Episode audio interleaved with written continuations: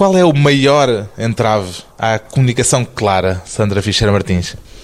Eu penso que o maior entrave será a dificuldade em colocar-se no lugar do outro, no lugar de quem vai ler. Por falta de tempo, por tradição, por medo, mas é essa a dificuldade.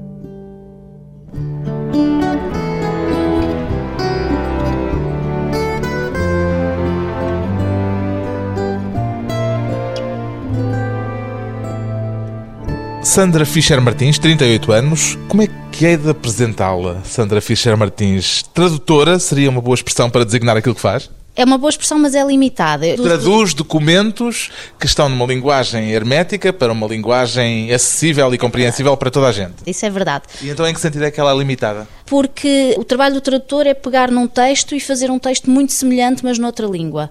O nosso trabalho vai muito além disso, porque além de mudar as palavras, às vezes é preciso mudar tudo o que está por trás, toda a estrutura. Aliás, pode deixar de ser um texto em papel e pode passar a ser um vídeo. Portanto, é um trabalho muito mais profundo.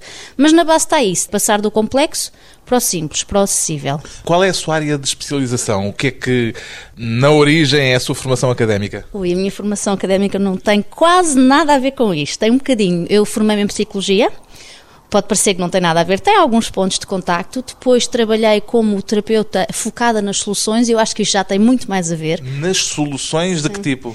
A terapia normal é focada nos problemas, certo? Eu fiz um trabalho que é focado nas soluções, portanto não estamos ali a, a discutir o problema, estamos a pensar como é que havemos, como é que já estamos a não ter o problema, como é que podemos não ter o problema. E este foco nas soluções já tem muito mais a ver com aquilo que eu faço agora. Esteve a estudar em Inglaterra, tanto quanto sei? Estive a trabalhar em Inglaterra, depois de terminar o meu curso cá, na Universidade de Lisboa, então é que fui para a Inglaterra trabalhar. E foi lá a Inglaterra que se deu conta da necessidade de traduzir ou de descodificar, talvez seja melhor esta expressão, aquilo que dizem os documentos públicos, oficiais ou oficiosos, que devem ser entendidos por toda a gente, mas que na maior parte dos casos, ou em muitos casos, não são entendidos, compreendidos pela maior parte das pessoas.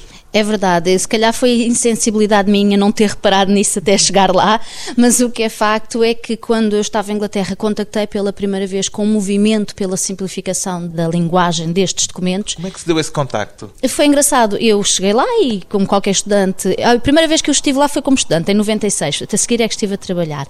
Quando estive lá em 96 abri uma conta de estudante e o primeiro extrato que eu recebi tinha um símbolo que dizia que o extrato está escrito em linguagem clara e que era um símbolo da Plain English Campaign, ou seja, campanha pelo inglês claro.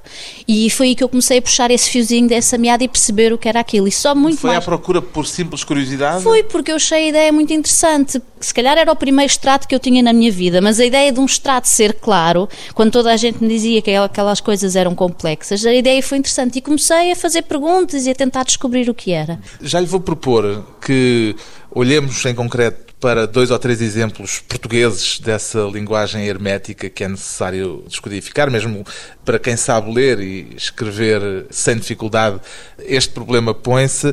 Mas antes, há um outro problema: é que em Portugal o grau de iliteracia é alto. Isso complica a situação, especialmente? Complica muitíssimo.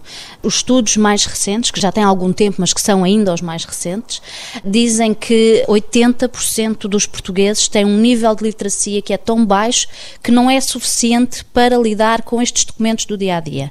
80%. Ou seja, o grau de iliteracia em Portugal é superior ao do resto da Europa, em termos genéricos? É, é, tende a ser superior. Estes estudos não existem para todos os países, mas para os países que existem, nós estamos, infelizmente, entre os piores. Já ouvi dizer que só cerca de 5% das pessoas conseguem lidar com documentos realmente complexos. Exato. Quem são esses 5%?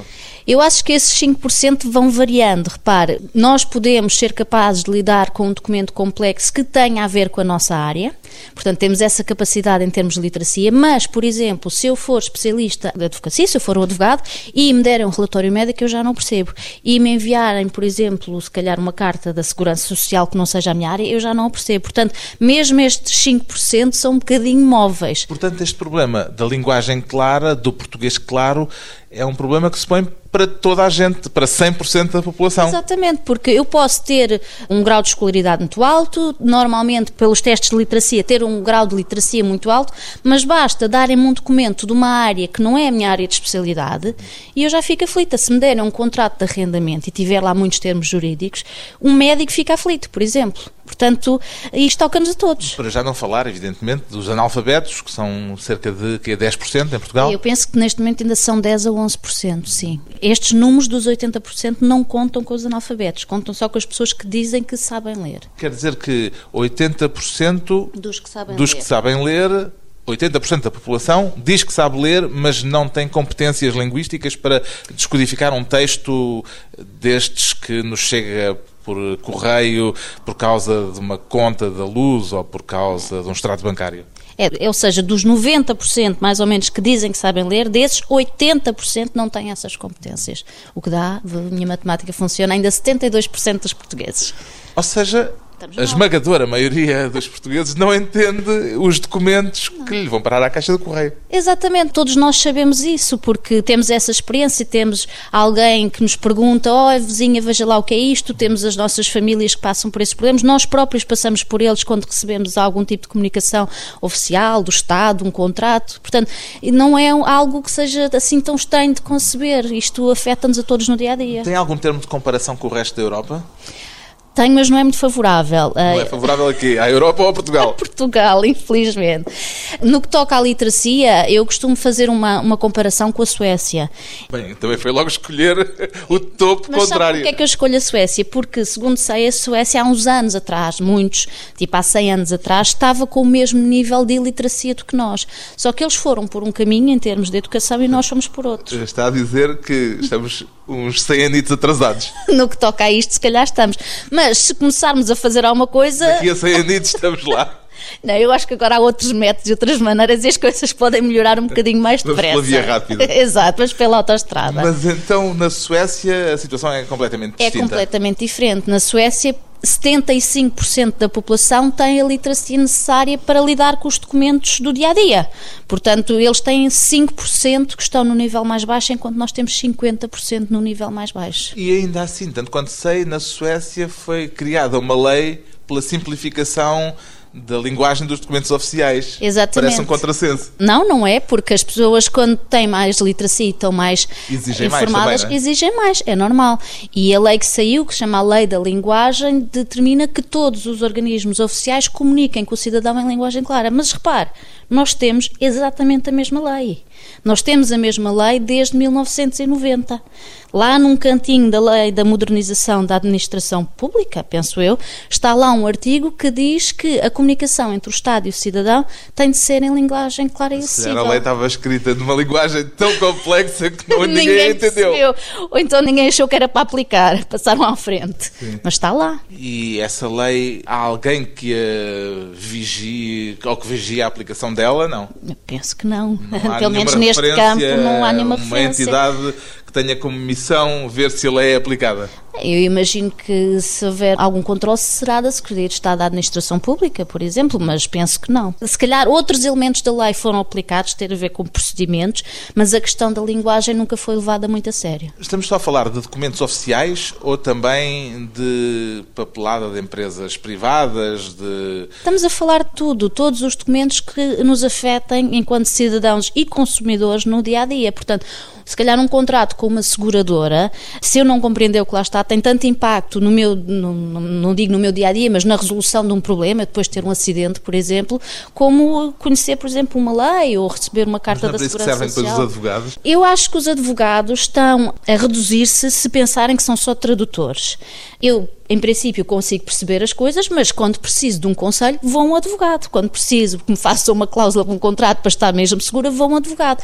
Os advogados não devem servir só para traduzir. Há... Mas têm servido muito, em muitos casos, para esse efeito. Sim, no fundo são eles os intermediários, quando toca a lei e a contratos e documentos jurídicos, são eles os, os intermediários entre o cidadão e este conhecimento, que leva muita gente a dizer que a razão por que isto continua a ser assim e há tantas resistências é que reside aqui muito poder. Quem domina a linguagem tem o poder. Isto é debatível. Parece-lhe a sua ideia é a mesma? É assim, até certo ponto é, é verdade. Parece-lhe, portanto, que isso faz Isso se sentido? verifica. Não estou a falar só dos advogados, estou a falar, por exemplo, também ao nível dos serviços públicos.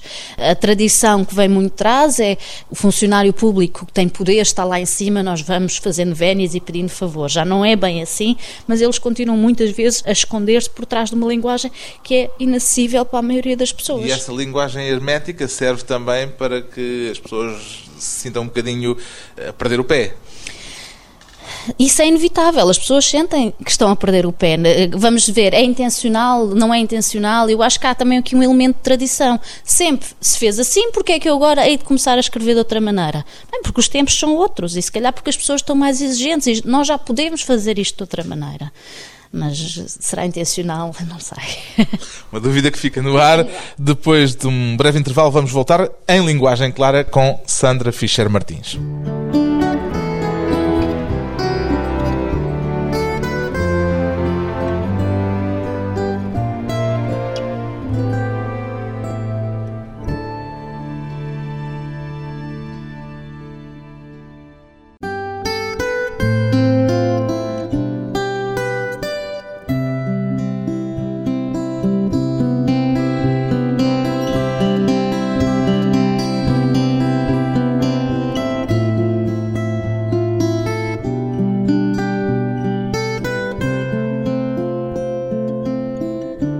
De regresso à conversa com Sandra Fischer Martins, a fundadora da empresa Português Claro, uma empresa que introduziu em Portugal o conceito da clarificação da linguagem nos documentos públicos.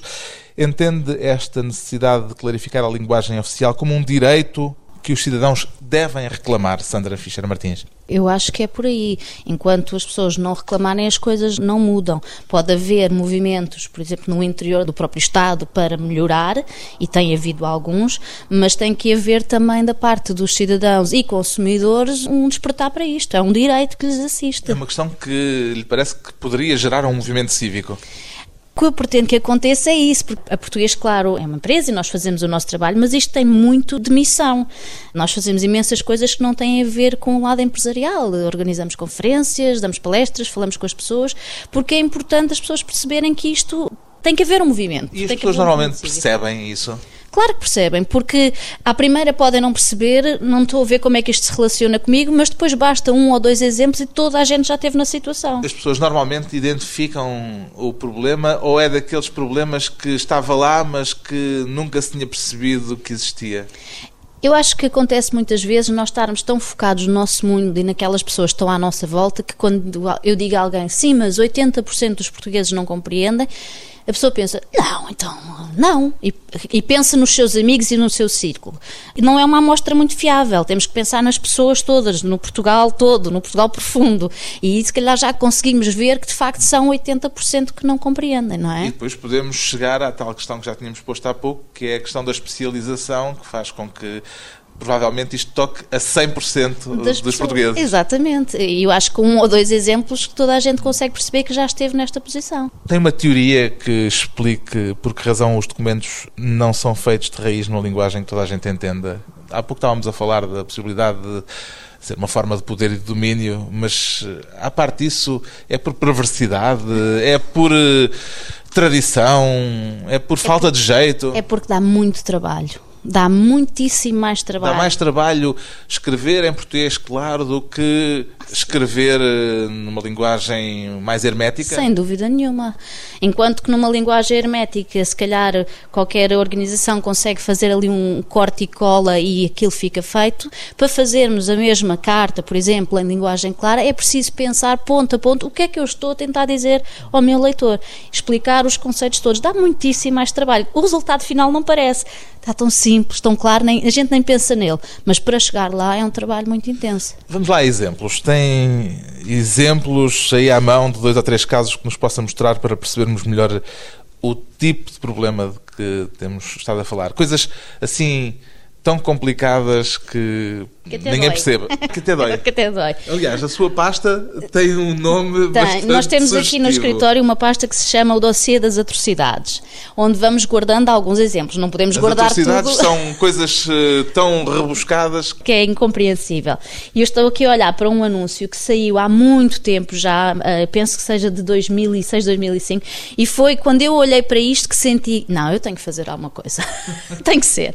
E então era um anúncio da Segurança Social, deixe-me dar-lhe o pormenor que ele está impresso com fundo preto e letra branca, só para facilitar a leitura. e Faz doer os olhos. Exatamente. Confirmo. E que diz coisas do género, ahm, deixe-me ver, com a entrada em vigor do presente diploma, a base de incidência contributiva relativa ao primeiro escalão passa a corresponder a 1,5 do valor da retribuição mínima mensal garantida à generalidade dos trabalhadores. Depois fala de uma norma transitória que diz, por exemplo, um dos critérios é que tenham oferido da atividade exercida por conta própria no ano 2004 rendimento ilíquido inferior a 18 vezes o valor da retribuição mínima mensal. Mas é preciso fazer contas para já. E depois diz que podem requerer que lhe seja considerada como base de incidência o valor do duodécimo daquele rendimento com um limite mínimo de 50% da retribuição mínima mensal. Isto parece tudo, ah, isto com um bocadinho de tempo a gente decifrava isto, mas quem é o leitor? A quem é que nós nos estamos a dirigir aqui? Estamos a dirigir-nos a pessoas que ganham menos de que uma vez e meia o salário mínimo nacional. Portanto, em princípio, serão pessoas com um nível de escolaridade mais baixo. É quase cruel oferecermos um desconto na contribuição para a Segurança Social nestes termos. É um desconto que ninguém percebe, portanto ninguém vai oferir desse desconto. Eu não disse nada. Mas se Mas é calhar é, é capaz de ser isso. É capaz de ser isso. Será que é essa intencionalidade que estávamos a falar há pouco? Não sei. Ninguém se lembraria de imprimir alguém fundo preto com letra branca se não houvesse um bocadinho de intencionalidade, não acha? Isto é do Ministério da Segurança Social. Sim, já antigo, 2005, penso eu. Sim. Tem mais exemplos aí? O Tenho dossiê das atrocidades exemplos, tem- tenho muitos está exemplos. gordinho. Olha, por exemplo, neste é um da Câmara Municipal, em que começa com algo que é muito simples. Para os devidos efeitos, notifica-se Vossa Excelência que o pedido apresentado, acima identificado, foi deferido por despacho proferido dia não sei quê. Só esta expressão deferida, a maior parte das pessoas não sabe se isto significa que se foi aceito ou se foi rejeitado. E já temos aqui um problema na primeira linha. Já a comunicação colapsou. Não há necessidade de dizer deferido. Isto é um termo interno que faz todo o sentido para as organizações, por exemplo, para a Câmara, mas não faz sentido para quem está a ler. Lá está, é o tal eh, juridiquês. É o juridiquês e é a tal dificuldade em colocarmos no lugar do outro. Para quem é que eu estou a escrever? Ah, estou a escrever para pessoas que só ganham até 1,5 o salário mínimo. Ah, estou a escrever para o cidadão comum. Quem é o cidadão comum? Bem, 80% de hipótese de ter literacia baixa. Então temos que ter esse cuidado. Isto são só exemplos de entidades públicas, vejo aí Ah, não, também há aqui EDP, EPAL, de, há aqui exemplos de seguradoras, há aqui exemplos Bancos. de bancos, há exemplos de tudo. Deixa-me lá procurar aqui um bocadinho que eu já lhe mostro um do, por exemplo, de uma seguradora. As condições da apólice mencionada em epígrafe, à qual Vossa Excelência aderiu no dia tal, prevê um período de carência por três anos. Por exemplo, esta ideia do período de carência. eh, O que é que isto quer dizer? Quer dizer que eu vou Está ficar carente. carente durante três anos? E o mencionado em epígrafe, muita gente perceberá o que é, muita gente não perceberá o que é, fica já aqui comprometido. Depois, eh, depois continua nos mesmos termos. E tem as traduções destas coisas ou isto são só exemplos que recolheu para mostrar casos concretos? Algumas eh, colocámos no nosso site a, a tradução, digamos assim. O site já agora, Eh, para quem quiser ir ver, portuguesclaro.pt. Outras já fizemos algum trabalho de as modificar. isto não são clientes vossos. Olha, tem alturas em que são. A Segurança Social já foi um cliente nosso. Houve uma altura em que a Segurança Social teve um problema que foi passar toda a informação que tinha sobre os seus produtos e serviços por uma linguagem mais clara para ser usada no call center e chamaram-nos para ajudar nesse processo e foi muito interessante. Por exemplo, imagine subsídio de desemprego.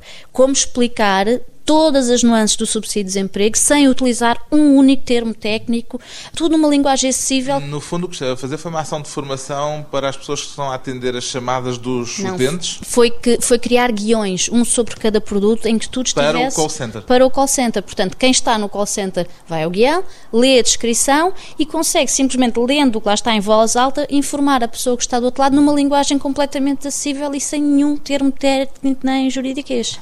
Vocês são contratados para este tipo de atividades? Propõem-se fazer essas traduções, como é que funciona? Olha, das duas maneiras. No início, ninguém nos chamava porque ninguém sabia que nós existíamos. Então, o que nós fazíamos? Íamos bater à porta, explicávamos, toda a gente achava, ah, isto é muito interessante, voltem daqui a dois anos. E foi assim um, um período um bocado lento. Agora já começa. Período de carência. foi o período de carência, exatamente, dois anos. Agora já começa a haver mais resultados no sentido de as empresas ou as organizações perceberem que têm este problema e que podem contar connosco para o resolver. Agora, uma questão que provavelmente alguém estará a pensar, ouvindo a nossa conversa: não seria mais fácil promover a literacia e ajudar as pessoas que têm essas dificuldades de entendimento e de comunicação e de linguagem para que nos tornemos a Suécia mais rapidamente, em vez de estarmos a traduzir e a fazer a papa, mastigando aquilo que as pessoas vão encontrar? Sim e não. Sim, porque o trabalho ao nível da literacia é fundamental. Tudo que ajuda as pessoas a desenvolverem competências nesta área é ótimo. A educação, que aparentemente não está a conseguir, não é? Plano Nacional de Leitura, tudo o que ajude as pessoas a terem uma convivência mais fácil com a leitura e tornarem-se mais peritos em decifrar. Isso é importante, mas repare, mesmo na Suécia, onde eles têm os tais 75% de pessoas com literacia elevada, não há que desistir o outro lado também, que é.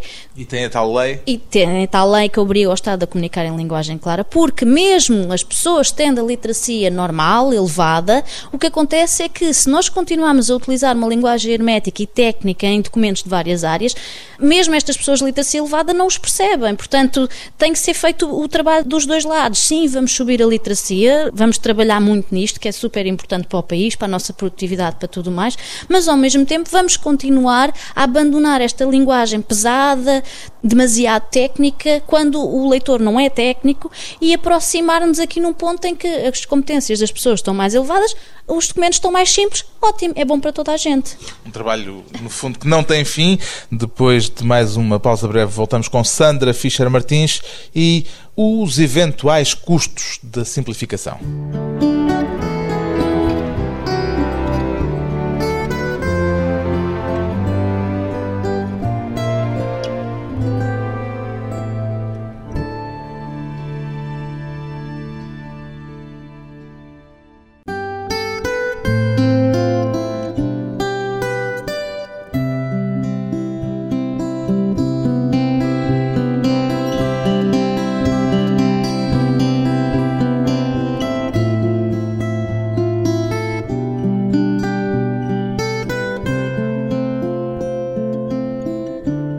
Convidada hoje para a conversa pessoal e transmissível Sandra Fischer Martins, a introdutora em Portugal da ideia da linguagem clara nos documentos oficiais e não só, nos documentos oficiosos também, na comunicação pública em geral. Por que é que acabaram os resumos do Diário da República que estavam ao seu cargo, Sandra Fischer Martins? Ui, isso é uma pergunta um bocado difícil. Se calhar podemos culpar a Troika? não sei. Portanto, o português, claro, é vítima da crise. Eu penso que haverá dois motivos. Um motivo é a austeridade, os cortes orçamentais que houve em todos os departamentos do governo, não é? E nós estávamos a fazer este trabalho para a presidência do Conselho de Ministros.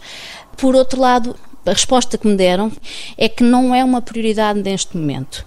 Eu acho isto um bocado triste porque a clareza não tem cor, não é ideológica, não é de esquerda nem de direita. A clareza devia estar sempre presente, sobretudo quando a transparência é anunciada como sendo algo tão importante. Portanto, entre o desinteresse do atual governo por esta questão, talvez por haver outras prioridades, e os cortes orçamentais, os resumos acabaram por desaparecer. Tinham, em relação aos resumos, algum tipo de reação? Era isso que eu ia dizer. É triste porque nós tínhamos reações muito positivas. Nós criamos uma página no Facebook que se chama A Lei em Linguagem Clara para ir colocando os resumos porque é muito difícil encontrá-los no site do Diário da República Online. É preciso saber a eh, que decreto-lei é que eles estão associados para depois encontrar o resumo. A linguagem é clara, mas o caminho para lá chegar é, é difícil e é complicado. É, por isso nós criamos esta página. E o que é facto é que as pessoas nos vão dizendo que é uma experiência nova e única conseguir abrir um resumo de um decreto-lei e perceber numa página, numa página é o que está lá escrito. Mas no caso do Diário da República, não será um daqueles casos em que aquilo é feito para gente que já tem essas ferramentas e, portanto, não é exatamente para o cidadão comum entender Eu acho que o cidadão comum só consulta o Diário da República quando já é um cidadão interessado ou, ou há uma lei que lhe toca eh, muito de perto. Mas isto também são hábitos que se podem mudar. Se calhar publicar os resumos só no Diário da República não era o local eh, mais apropriado. Se calhar podia haver outros locais para serem publicados. Mas o que interessa é que há aqui um movimento cujo objetivo é tornar a lei mais acessível ao cidadão comum. Enquanto não trabalhamos mesmo o texto da lei para ele ser mais claro, e eu vejo sempre os resumos como um passo intermédio, é um compromisso. Ok, nós fazemos um resumo em linguagem clara, mas o que nós gostaríamos mesmo, mesmo de fazer era trabalhar com quem escreve as leis, tanto ao nível do Parlamento como do Governo, para elas já serem mais claras e não ser necessário ou tão necessário ver este resumo como um intermediário entre o cidadão e a legislação. Como é que reagem normalmente os autores dos textos que a Sandra simplifica? Conforme eu fui ganhando mais experiência nisto, também fui ganhando mais tato. Quer dizer que teve alguns problemas pelo caminho. Claro, porque nós quando estamos a pegar num documento escrito por alguém e a, reestruturá-lo e a refazê-lo, estamos a dizer à pessoa, olha, se calhar a maneira como fez não era a mais adequada. E com o tempo, conforme nós fomos ganhando, também fomos ganhando outras formas de dizer isto, não é? Teve queixas? Algumas, algumas. O que acontece às vezes, muitas, sim. O que acontece é nós enviamos um documento para validação e quem valida, o autor original, refaz como estava o original. Então é preciso conversar, é preciso explicar. O que acontece muitas vezes é que as pessoas têm o receio que esta, digamos assim, simplificação abale o rigor do documento. Justamente Mas... era uma coisa que lhe ia perguntar. Hum. Em que medida é que na simplificação se perde qualquer coisa de importante ou de essencial mesmo? De essencial não se pode perder nada. É isso é que é, é o centro aqui da discussão. Mas admite que se deve perder qualquer coisa há situações em que se pode perder um bocadinho de detalhe, porque o, o, que interessa aqui é perceber o que é que o leitor precisa de saber. Será que ele precisa de saber este detalhe todo ou eu estou a pôr isto aqui só por descargo de consciência ou por tradição, ou seja, por que for? Então aí podemos chegar à conclusão que podemos reduzir aquele nível de detalhe. Noutras situações podemos chegar à conclusão que precisamos mais detalhe, mas o objetivo é sempre o mesmo, é que o leitor compreenda sem dificuldade. Como é que procede agora? Em diálogo com os autores do texto? Sempre há sempre um diálogo, porque no fundo é assim, o autor do texto é que é o especialista na matéria. Nós somos os especialistas no processo de simplificação. Isso quer dizer que nós tanto podemos simplificar um texto das finanças, como um texto sobre caminhões, um texto de saúde, não interessa, nós não precisamos ser especialistas naquela área. Nós temos é de trabalhar muito próximo com a pessoa que entende daquilo para chegarmos a um produto que esteja correto, rigoroso e que comunique. Quem é que são agora os clientes da sua empresa? Quem é que recorre aos seus serviços? Olha, neste momento, e aliás tem sido sempre assim, nós temos dois grupos de clientes alvo mais importantes. Temos de um lado o setor público, porque é um setor que tem a tal obrigação de comunicar em linguagem clara e ainda está muito enraizada esta linguagem difícil, e temos o setor financeiro, sobretudo, porque o que acontece é que o setor financeiro também tem uma linguagem muito hermética e difícil e que, no fundo, compromete a confiança que as pessoas cada vez têm menos nesta área. E então é feito um esforço, por exemplo, ao nível de algumas seguradoras, de alguns bancos, para produzir documentos em linguagem mais clara e acessível para recuperar, de facto, essa confiança. Há algum setor em que esta questão do hermetismo, da linguagem hermética, lhe pareça mais difícil de trabalhar? Claro que sim, há o setor tudo o que seja juridiquês, não é? Por exemplo, há quem nos peça para reescrever contratos, mas depois acaba por se arrepender, não depois de estarem feitos, antes ainda de começarmos a fazê-los, porque o departamento jurídico de tal tal diz que nem pensar não se pode mexer nos contratos, o que não é verdade. Há muitos países em que os contratos são feitos em linguagem clara. Nós no início trabalhávamos bastante para a África do Sul, porque fazíamos coisas em inglês também, e na África do Sul os contratos de seguros são em linguagem clara, qualquer pessoa percebe aquilo. Portanto, aqui é uma questão de mudarem as mentalidades. Eu acho que tudo o que tem a ver com uma linguagem mais jurídica é muito mais difícil de entrar porque é um grupo que se defende muito mais. Por isso é que nós fizemos em 2010, no fim de 2010, uma conferência em Lisboa que foi a Clarity, é uma associação internacional que trabalha nesta área da simplificação da linguagem jurídica. Organizámos com a Clarity uma conferência de três dias onde trouxemos cerca de 80 pessoas que nos vieram falar de experiências internacionais pelo mundo todo de simplificação deste tipo de linguagem. Pode falar-se de um movimento internacional de Claramente. tentativa de simplificação da linguagem? Claramente. A Clarity já existe há 20 anos. Eu sou representante cá em Portugal O trabalho em Portugal é um bocadinho lento e difícil, porque de facto ainda há muitas resistências e é algo que só agora começa a ser discutido, esta questão da simplificação da linguagem jurídica. Portanto, também estamos um bocadinho atrasados nesta matéria e nesta tentativa de clarificar a linguagem dos documentos públicos. Estamos, é normal, é preciso aparecer alguém que comece a puxar por isto, não é? E quando apareceu o português, claro, as coisas foram evoluindo e agora há cada vez mais pessoas a dizerem que isto também lhes interessa e que querem de facto ter um impacto nesta área. Mas Portugal está um bocadinho atrasado em relação ao norte da Europa e aos países anglo-saxónicos, mas é normal. Por exemplo, na Espanha foi feito há pouco tempo, encomendado pelo Ministério da Justiça, um estudo sobre a linguagem jurídica, que é, é um grande passo em frente. As conclusões a que eles chegaram foram as conclusões que nós já sabíamos a que Agora falta o passo seguinte para melhorar. Portanto, o sul da Europa está agora a começar a pensar nisto. O que é que é necessário? Que recursos técnicos é que são necessários para fazer o trabalho que a Sandra faz? Olha, é preciso escrever bem, é preciso uma capacidade de se colocar no lugar do leitor, fazer as perguntas que o próprio leitor faria, portanto, quase uma, uma empatia, uma. E é preciso ter muita lata, também. Lata para quê? Lata para questionar. Hum, questionar tradições, questionar formas de fazer, questionar pessoas que têm poder, portanto é preciso ter alguma lata. E depois é preciso ter competências técnicas que se adquirem ao longo do tempo. Aliás, eu neste momento estou envolvida na criação de uma pós-graduação em comunicação clara. É um projeto completamente inovador que está a ser financiado agora pela Comissão Europeia. A nível universitário? A nível universitário, portanto é um conjunto de cinco universidades, Portugal, Bélgica, Áustria, Estónia e Canadá. Portanto, estamos a desenvolver um curso de, em princípio, um ano, uma pós-graduação, para pessoas que queiram desenvolver competências nesta área, que vai incluir a questão da linguagem, a questão do design, da usabilidade, portanto, um conjunto de competências que são. E se calhar lata. Ter com uma cadeira de lata. Já há em algum sítio uma especialização universitária para este tipo de questão? Há pequenos cursos em algumas universidades, por exemplo, no Canadá e na Suécia, lá estamos outra vez nós na Suécia, há uma licenciatura em consultoria em linguagem que tem um foco muito grande nesta questão da simplificação da linguagem, porque a lei lá obriga e as pessoas acabam, muitas delas, por ir trabalhar e para estas é agências. É, é uma diferençazinha muito significante. Acha que esta nossa conversa terá sido clara, Sandra Fischer Martins? Eu espero que sim. Se não for, olha, digam qualquer coisa. O site da Português Claro é portuguesclaro.pt. Também estamos no Facebook. E quem não percebeu, pergunte. Pergunte, digam qualquer coisa e eu respondo. Aliás, isso é parte do processo. Quando nós estamos a fazer um documento para ser em linguagem clara, não decidimos aqui fechados no gabinete que é em linguagem clara. Temos que ir ter com a pessoa a quem se destina e perguntar: olha, é isto? Portanto, eu digo às pessoas que nos estão a ouvir: perceberam? Se não perceberam, digam que a gente melhora.